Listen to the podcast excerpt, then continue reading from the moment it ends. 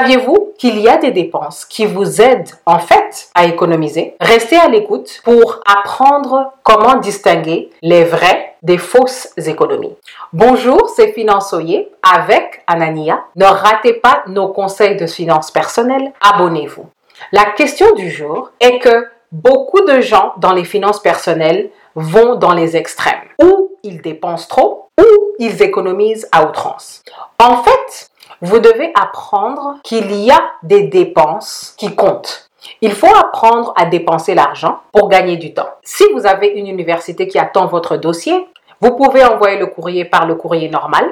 Il peut se perdre, il peut aller quelque part et il y a des délais. Mais vous pouvez choisir d'envoyer votre courrier express. En ce moment-là, dépenser l'argent pour gagner du temps compte. Il y va de votre futur professionnel.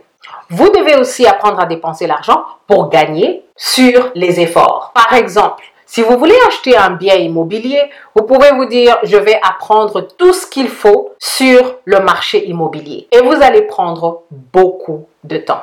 Mais si vous engagez un agent immobilier qui vaut de l'or, cet agent immobilier va vous dire n'achetez pas cette maison parce que la tuyauterie est pourrie. En fait, les décennies d'éducation de cet agent immobilier vous font gagner du temps. Et la dernière chose pour laquelle vous devez apprendre à dépenser l'argent, c'est dépenser l'argent pour économiser l'argent. Vous ne pouvez pas dire je ne vais pas acheter d'assurance auto. S'il y a un accident, vous cognez une maison et il y a des occupants qui sont blessés, vous pouvez avoir une facture de 500 000 dollars, 700 000 dollars et même un million. En fait, en train d'essayer d'économiser sur l'assurance voiture ou en, en refusant de payer ou en achetant un niveau d'assurance inadéquat, vous êtes en train de vous exposer à la ruine financière. La question du jour, quelles sont les dépenses que les gens évitent qui en fait valent le coup? Il y a une illustration que tout le monde peut comprendre. Nous allons tous à l'école pour avoir un certain niveau d'éducation et nous payons d'une manière ou une autre, directe ou indirecte. Nous apprenons à bien lire,